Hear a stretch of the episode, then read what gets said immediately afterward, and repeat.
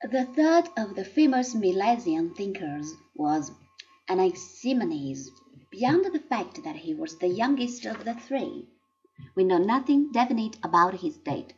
His theories, in some ways, was a backward step from his precursor, but while his thinking was less adventurous, his views were on the whole more durable. Like Anaximander, he holds there is a basic matter but sees this in the specific substance, air. The different forms of matter we find around us arise from air through processes of condensation and rarefaction. Since this is a way of saying that all differences are differences of quantity, it is quite all right to take a specific substance as basic.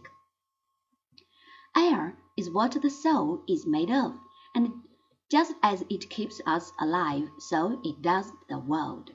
This is a view which was adopted later by the Pythagoreans.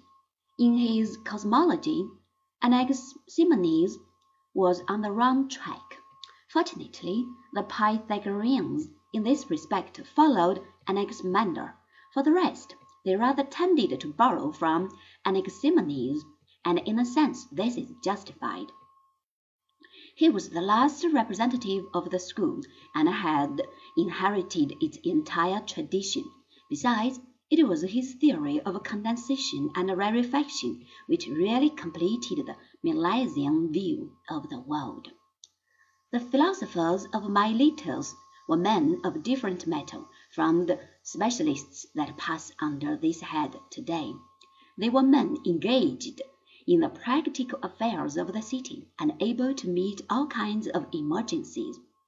It has been suggested that Anaximander's theories were expounded in a treatise on geography in a wide sense. The surviving titles of early treatises now lost mean accounts of the physical nature of things. Thus the range of subjects was wide and the treatment probably not very deep. It was no doubt against this sort of knowledge of many things that Heraclitus later protested.